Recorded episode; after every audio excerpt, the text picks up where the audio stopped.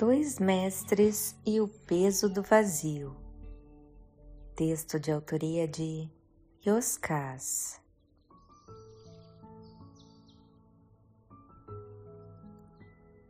Essa história aconteceu há muito tempo, logo que entrei na ordem esotérica dos monges da montanha.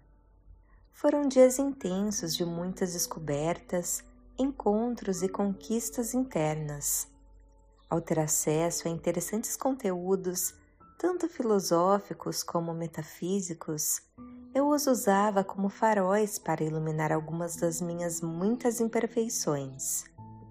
Um trabalho sem fim. Foi um período de importantes transformações pessoais por causa da mudança de olhar proporcionada por esses estudos. Ao retornar no ano seguinte para mais um ciclo de aprendizado, eu estava radiante. Mas todo o bem-estar desapareceu nos primeiros dias. Godofredo, um monge que ingressara na ordem apenas dois anos antes, matriculado nos mesmos cursos que eu frequentava, desde logo se mostrara hostil comigo sem qualquer motivo aparente. De início se valia da ironia ou do sarcasmo, abjetas modalidades de violência que se valem da ridicularização para agredir e coagir, todas as vezes que eu me manifestava sobre algum assunto. A sós, no trato pessoal, pouco a pouco, deixou a malícia e a zombaria de lado para se tornar mais rude com as palavras. Quando estávamos no meio de outros monges, se valia do desprezo, outra nefasta maneira de agredir. A situação se agravava pelo fato de a presença de Godofredo causar um bom impacto no grupo. Seja por causa do porte físico e os belos traços do rosto, seja por possuir uma enorme inteligência social. Ele tinha o dom de cativar e seduzir as pessoas. Onde estivesse, sem demora, se tornava o centro das atenções, contando fatos, piadas ou elogiando a todos, ou quase todos. Ao seu jeito, controlava o grupo dos monges iniciantes. Sem se darem conta do seu perfil dominador, as pessoas gostavam dele e se mantinham ao seu redor. Porém, a minha presença o incomodava.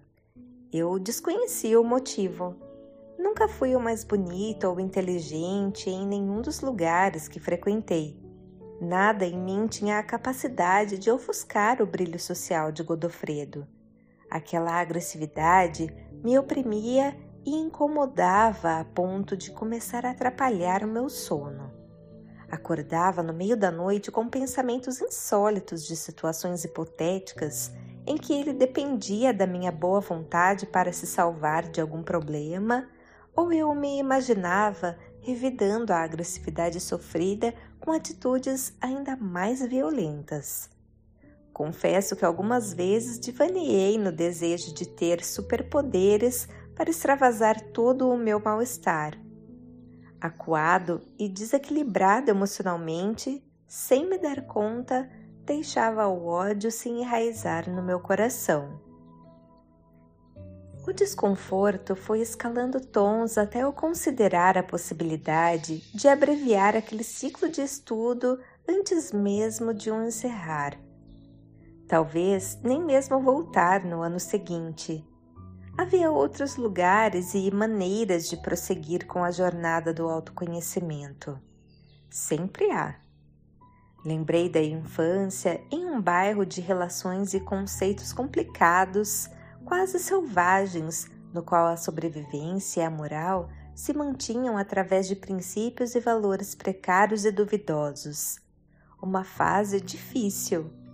Havia também a questão do sentimento de rejeição, sempre muito forte por causa do relacionamento complicado que eu tivera com os vários familiares desde sempre. O olhar e o propósito que eu adquirira, seja sobre mim, seja sobre a vida, havia mudado muito em função do que eu aprendera nos últimos anos no mosteiro. Agressões físicas, morais ou verbais não faziam mais parte da paleta de escolhas com as quais eu decidira me construir e caminhar pela estrada do tempo. Nada que pudesse apagar a minha luz me interessava como mecanismo de movimento através da existência. Contudo, a ordem não era mais um lugar agradável para mim. Era hora de partir, talvez para sempre. Foi isso que eu disse ao velho, como carinhosamente chamávamos o integrante mais antigo da ordem, naquela madrugada sem lua quando o encontrei preparando café na cantina enquanto todos ainda dormiam.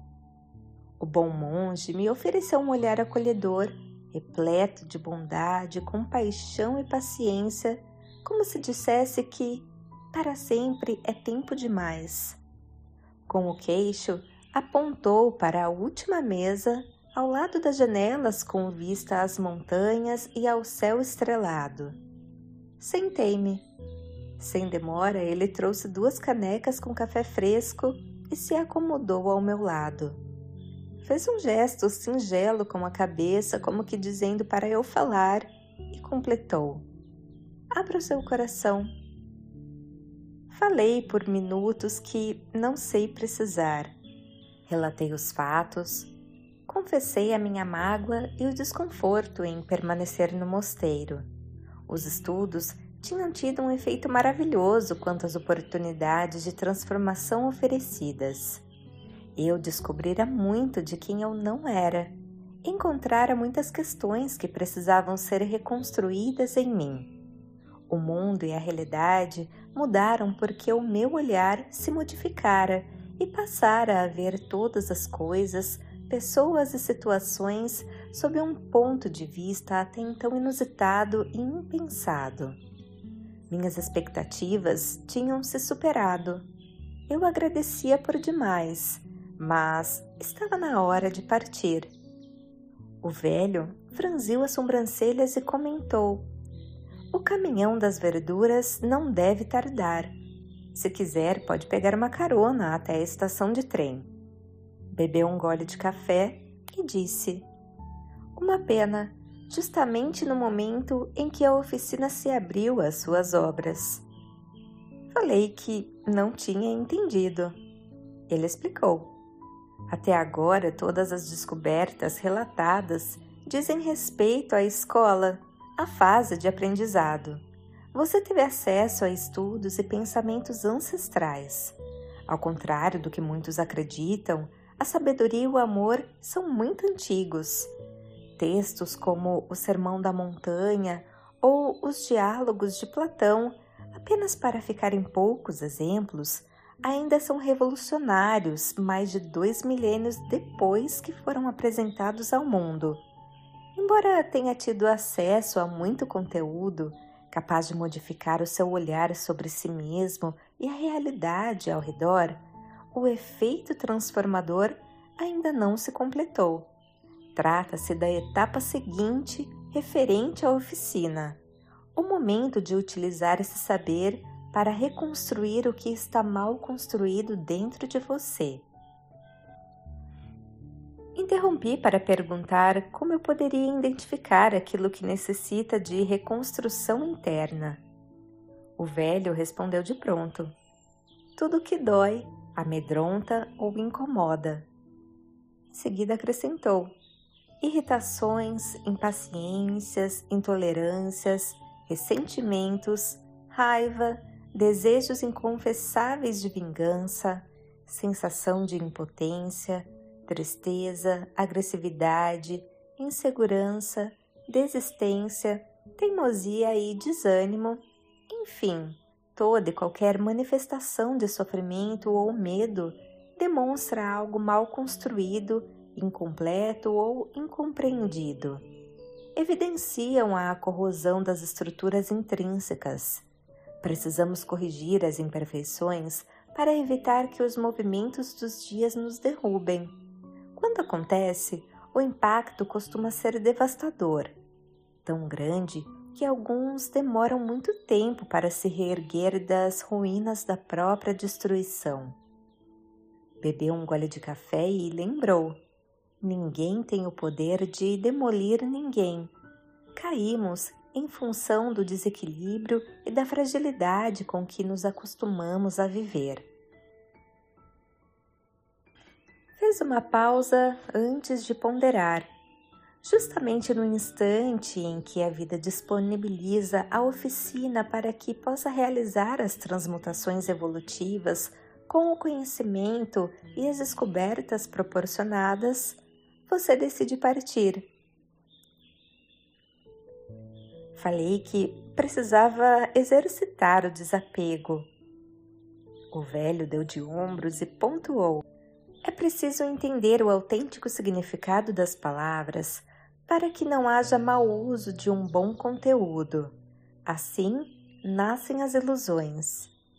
Bebeu um gole de café e esclareceu. Desapegar não é a mesma coisa que desistir. Desapegar é deixar ir aquilo que o amarra e impede de seguir em frente. Desistir é se negar a prosseguir por se acreditar incapaz. Abandonamos quem somos quando nos escondemos atrás da verdade inadmitida. As mentiras brotam no momento que enterramos a verdade. Argumentei que nem todos nascem fortes e equilibrados. O bom monge me corrigiu. Ser forte é uma escolha. O equilíbrio é uma conquista. Pedi para explicar melhor. O bom monge era muito atencioso. Ao contrário do que muitos acreditam, nenhuma ligação existe entre força e brutalidade. Tampouco está presente em manifestações de orgulho, empáfia ou arrogância. Estes são os fracos que se fingem fortes. A autêntica força é leve e suave, firme, mas amorosa. Trata-se de um poder genuinamente sutil que reside em aceitar de bom grado os desafios evolutivos. É não fugir aos movimentos necessários à elaboração das experiências vividas até que não mais causem mágoas ou medos, incentivem ou perpetuem conflitos. O efeito desse processo contínuo e sem fim resulta em equilíbrio, permitindo que o indivíduo atravesse as dificuldades inerentes à existência sem desesperos ou quedas como uma árvore de raízes profundas, capaz de suportar as mais rigorosas intempéries sem se deixar arrancar ou apodrecer. Bebeu mais um gole de café antes de concluir. Você fez bom uso da escolha até agora, porém abriu mão de usar a oficina. Partir é uma escolha e um direito. O dia raiava foi quando ouvimos o barulho do caminhão das verduras. Os funcionários demorariam alguns minutos para descarregar as caixas. O bom monge olhou para a mochila que eu já havia arrumado acomodada na cadeira ao lado. Em seguida, olhou para mim como quem se despede e diz ter chegado a hora. Segurei a caneca com as duas mãos e bebi um gole do café intocado. Depois, outro e mais outro. Com os olhos marejados, indaguei se ficar ainda era uma escolha e um direito. O bom monge respondeu sim com a cabeça. Como quem revela uma descoberta, comentei que Godofredo não era um inimigo. Embora não soubesse nem fosse a sua intenção, a função dele era me tornar uma pessoa melhor. Eu já tinha aprendido isso. O velho anuiu e alertou: Sim, porém atenção, o desafio não está nele, mas dentro de você. Se insistir em mudá-lo ou fazer com que se arrependa das atitudes praticadas, você será abatido pelo cansaço de uma luta sem vencedores. Restará a destruição provocada pela procura de um poder que a ninguém é legítimo possuir. A incompreensão sobre quem não somos é a autêntica causa de todos os sofrimentos. A ignorância sobre o sentido da vida é a fonte de todos os medos. A atitude de ninguém é responsável pelas dores que sentimos. Apenas serve para mostrar a fragilidade dos nossos pilares interiores prestes a desabar. Os monges, como são chamados todos os integrantes da ordem, começaram a chegar para o desjejum. Era preciso encerrar a conversa. Antes, porém, falei não saber como fazer ou agir. O velho pontuou: Busque por silêncio e quietude para gerar um diálogo interno onde possa ouvir com nitidez todas as suas vozes. Filtre-as Descarte as que o incentivarem aos conflitos ou alimentarem ressentimentos, dependências e incapacidades. Fique atento ao jogo das sombras que faz confundir orgulho com respeito, vingança com justiça e desistência com desapego. Acolha a voz que aconselhar o uso das virtudes. Esses atributos caminham ao lado da verdade quando for tomado por uma incrível sensação de paz, saberá ter encontrado a equação certa. Todas as incertezas e inseguranças desaparecem diante da clareza do olhar. Se não acontecer, é porque ainda existe uma névoa de incompreensão que ofusca a sensatez, a lanterna da consciência.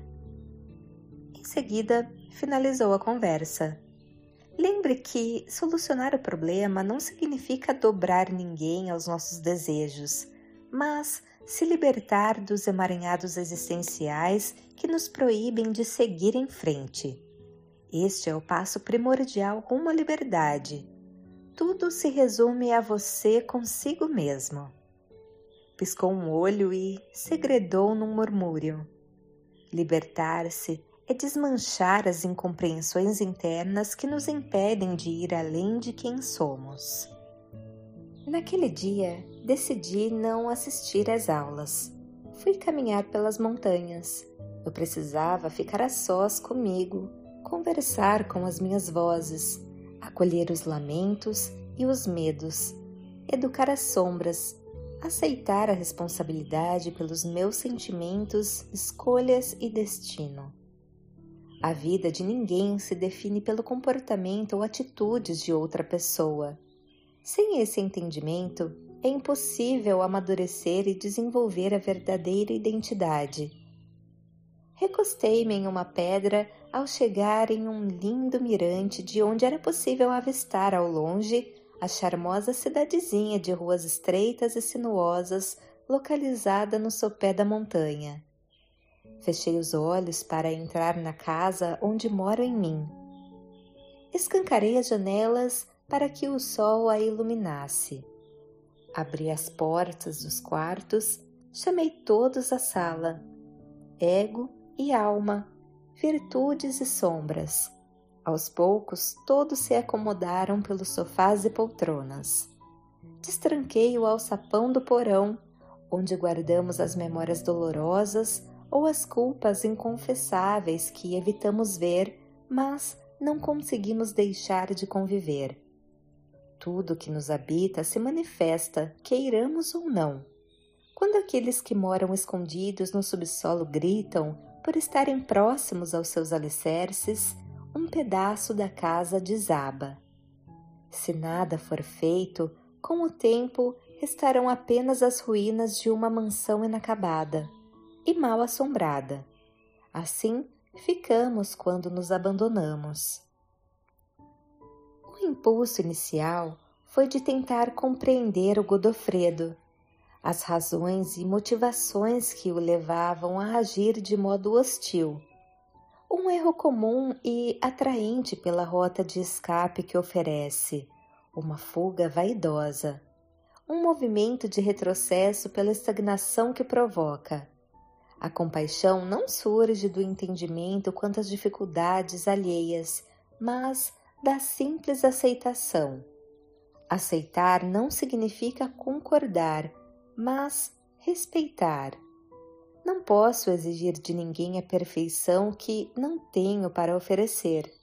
Cada pessoa traz em si um universo singular e complexo. Ainda estamos na jornada para decifrar os próprios enigmas. Crer-se capaz de percorrer os labirintos alheios é pretensão delirante. Proteja-se do mal, respeite a todos, faça o bem que puder e siga a viagem, ensinou um amigo alquimista de Alexandria. A tarefa que me cabia era entender por que eu conferia ao jovem monge tamanho poder sobre a minha alegria e escolhas, a ponto de quase me levar a renunciar aos importantes estudos oferecidos no mosteiro. Responder a essa pergunta era a porta de acesso para entender o motivo pelo qual o comportamento do Godofredo tinha tanto poder sobre mim. Sim, pois do contrário, não me causaria nenhum incômodo. É natural que atitudes ásperas proporcionem algum grau de desconforto. Em um sujeito equilibrado, não duram mais do que breves instantes. No entanto, ao atingir o ponto de influenciar as minhas escolhas de destino, sinalizava algo mal construído, incompleto ou incompreendido em mim.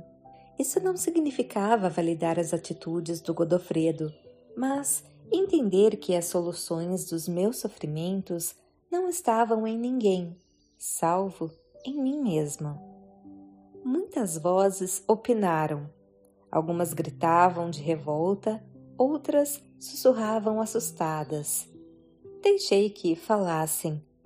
Como nenhuma delas me trazia a sensação de bem-estar típica do uso das virtudes, eu as descartava.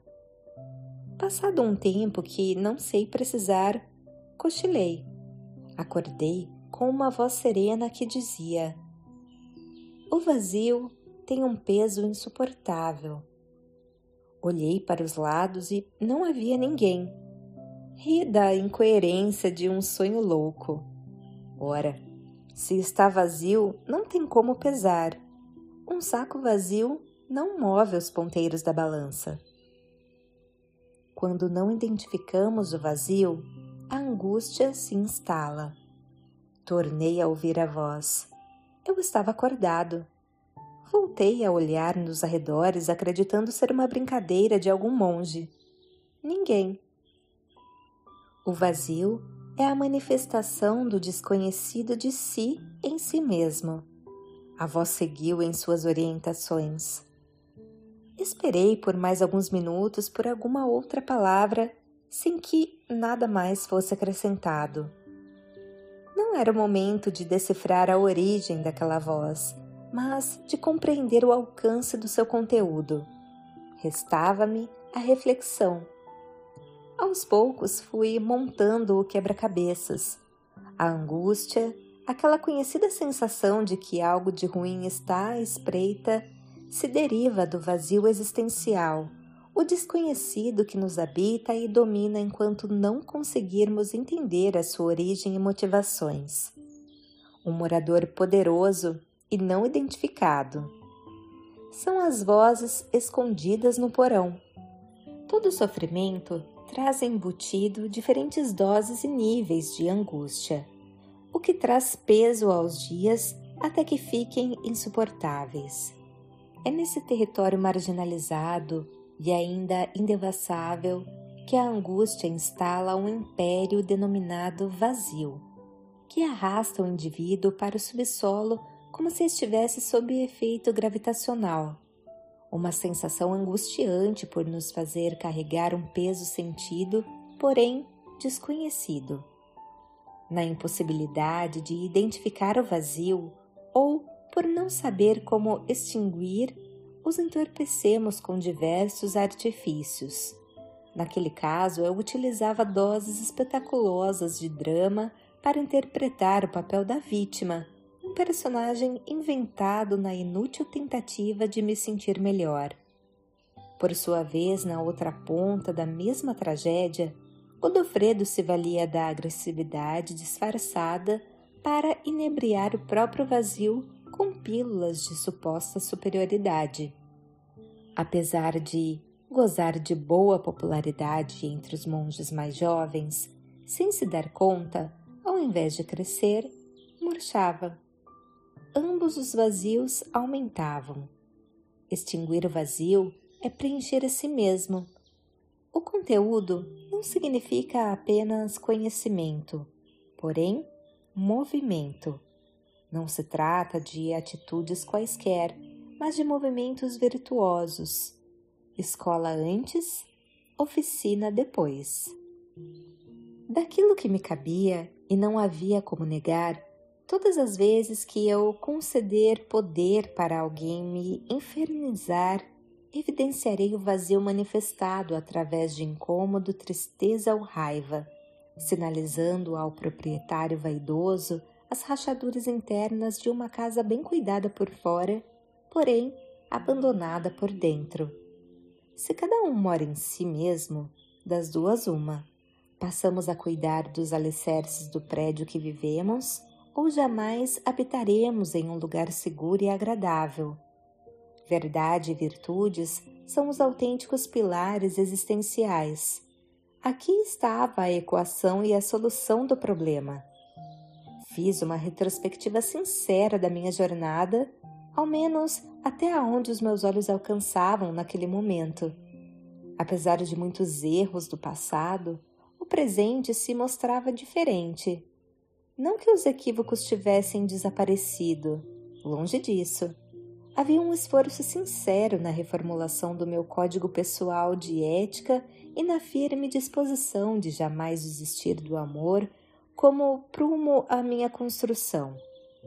Embora a reforma da casa estivesse distante de acabar, já se mostrava um lugar aprazível para se viver.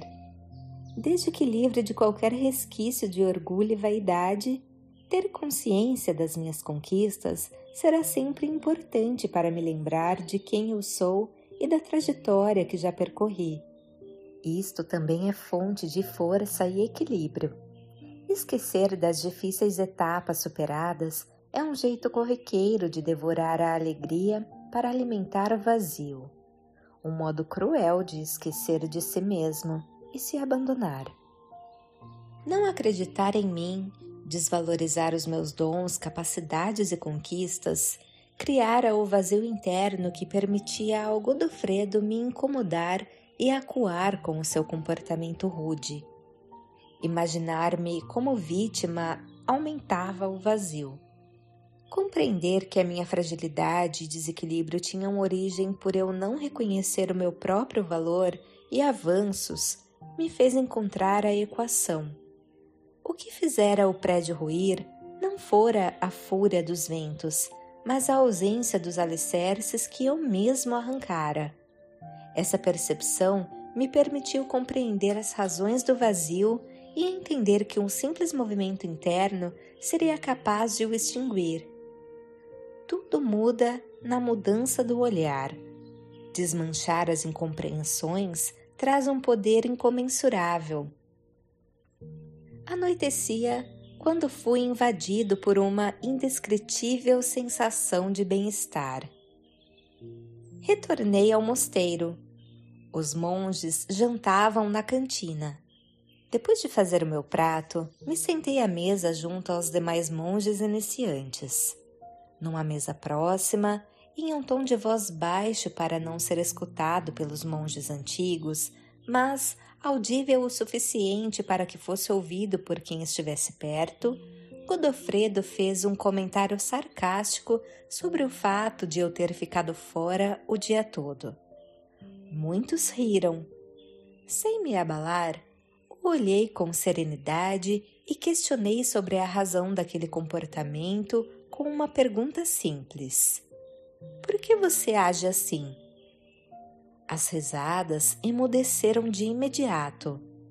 Fingindo surpresa, Godofredo disse não se tratar de uma brincadeira, alegou. Qual sentimento move alguém a fazer um comentário depreciativo e repleto de ironias.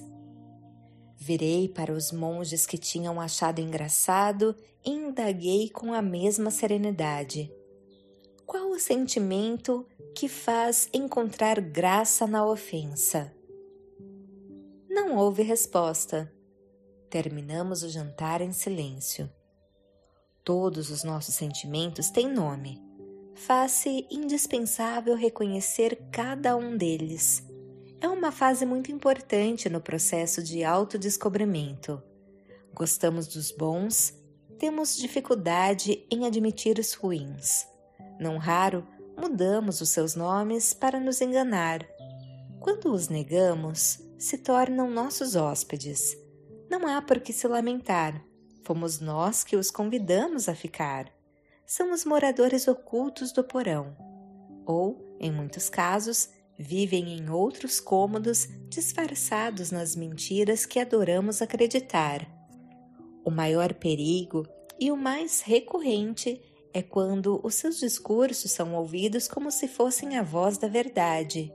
Nesses momentos, o preconceito inadmitido se apresenta como anedota ou a raiva inconfessável se manifesta através do desprezo e da ironia.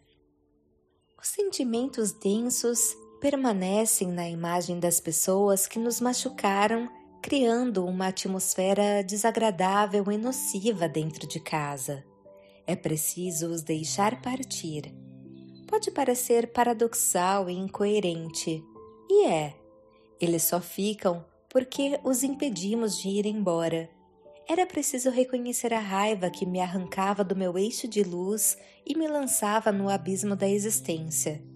Enquanto o ódio não fosse transmutado em compaixão, eu não conseguiria perdoar o Godofredo para que não mais continuasse como um hóspede indesejável.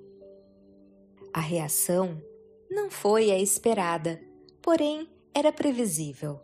Como Godofredo tinha o perfil controlador e era dotado de incrível carisma, ao se sentir desconfortável e desnudo com o diálogo travado na cantina, se afastou de mim, levando consigo um séquito de seguidores. À exceção de dois ou três jovens monges, os demais passaram a me ignorar, a ponto de nem mais me cumprimentarem. O ambiente se tornou bem desagradável era o momento da oficina, de fazer valer os meus alicerces erguidos pela verdade e pelas virtudes, se é que existiam. Eu não tinha feito nada de errado. A conversa que tivemos, embora firme e sincera, não se realizou com nenhum traço de agressividade.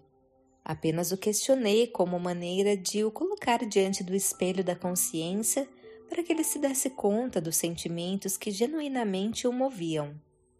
Prosseguir com eles eram uma escolha do Godofredo.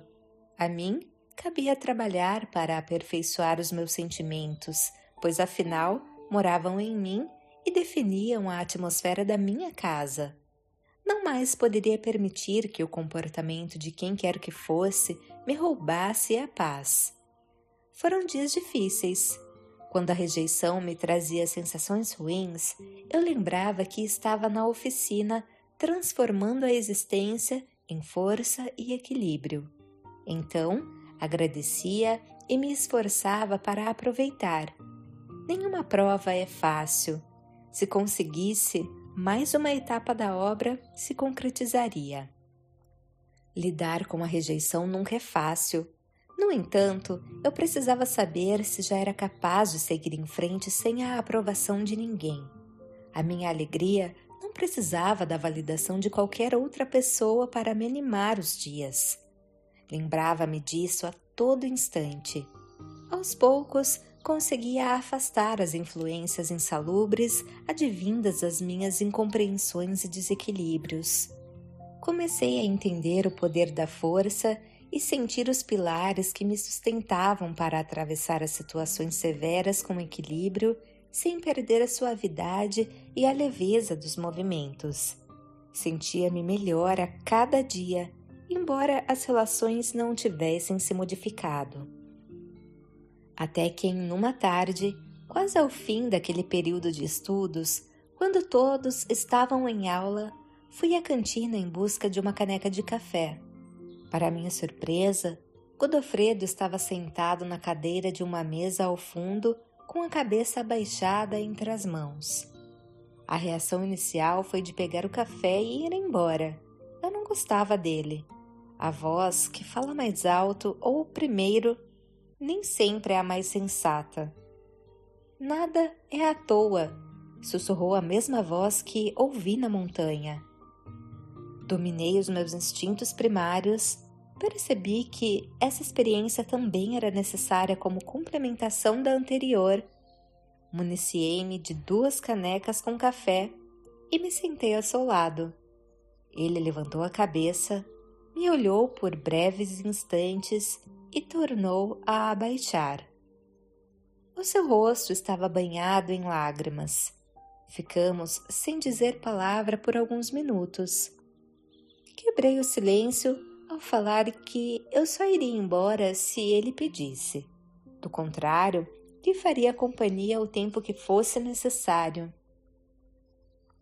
O jovem monge disse não precisar de mim, tampouco queria que tivessem piedade dele. Disse para eu ir embora. Peguei a caneca e, quando estava prestes a me levantar, mudei de ideia. Falei que ficaria. Godofredo perguntou se era para eu me comprazer do seu sofrimento. Respondi que não. Ponderei que a dor, se bem aproveitada, tem o poder de aproximar as pessoas e se desmanchar através do amor impensado que surge ao romper a casca da incompreensão. Ele me falou que eu não seria capaz de entender o que ele sentia. Em seguida, contou não ter sido convidado para o segundo casamento da sua mãe. Então, começou a chorar de soluçar. Por toda a sua existência, procurou na mãe o mesmo amor que ela depositava aos irmãos. Nunca encontrou. Isso doía muito nele. Sempre doeu. Coloquei as suas mãos entre as minhas como um gesto de solidariedade. Esperei que o pranto secasse sem dizer palavra. Ao final, falei que eu não era capaz de sentir a sua dor. Ninguém conseguiria, pois cada um sente ao seu jeito, no modo como a situação transita e é tratada no âmago pela pessoa. Somos únicos. Entretanto, eu tinha condições de me sensibilizar com o sofrimento que o permeava. A rejeição tinha sido minha companheira desde a adolescência. Éramos íntimos. Ainda mais, a rejeição me ensinara a encontrar o amor e o acolhimento nos lugares e pessoas mais improváveis. Amor não tem endereço nem sobrenome. Basta não desistir de amar. Foi apenas o início de uma conversa longa e proveitosa. Descobríramos algo em comum. Tínhamos enfrentado experiências muito semelhantes, como se fôssemos integrantes de uma mesma tribo emocional. Trocamos histórias com a clara sensação de que um entendia perfeitamente o que o outro dizia. Ainda que as palavras não fossem suficientes, o coração supria a compreensão que faltava. Godofredo não se curou de imediato do sofrimento gerador do enorme vazio que tanto o incomodava. Ali começou o processo. Foi também o início de uma grande amizade que se consolidou com o tempo. Ele foi meu padrinho de casamento e eu batizei o seu primogênito. No último dia daquele ciclo de estudos, encontrei o velho podando as rosas no jardim interno do mosteiro. Ao me ver, comentou que eu trazia no rosto uma alegria e uma paz que pareciam impossíveis naquela madrugada que cogitei abandonar a ordem. Sorri. Em seguida, ele pontuou: Nenhum dos cursos que frequentou proporcionou o aprendizado oferecido pelo Godofredo. A recíproca se aplica dele para você. Juntos, cada um ao seu modo e entendimento, compreenderam como identificar e preencher os próprios vazios existenciais. Perguntei se a atitude dele em me segregar do grupo seria uma tentativa inconsciente de transferir para alguém a dor da rejeição que sentia. O bom monge deu de ombros e ponderou. Do que importa saber se as motivações dele foram essas ou aquelas? Depois concluiu: A conquista consiste na vitória da luz sobre a escuridão. Ambos conseguiram. Tudo mais é menos. Arqueou os lábios em sorriso e finalizou a lição. Esta escola planetária possui alguns mestres de excelência Dois deles, embora maravilhosos, quase nunca recebem o devido reconhecimento por suas atuações e alcances, os erros e os relacionamentos. Desde que bem aproveitados, oferecem imponderáveis possibilidades de transformação. Guardou o alicate no bolso do casaco e disse que precisava se preparar para a palestra de encerramento daquele ciclo de estudos. Observei-o se afastar com os seus passos lentos, porém seguros.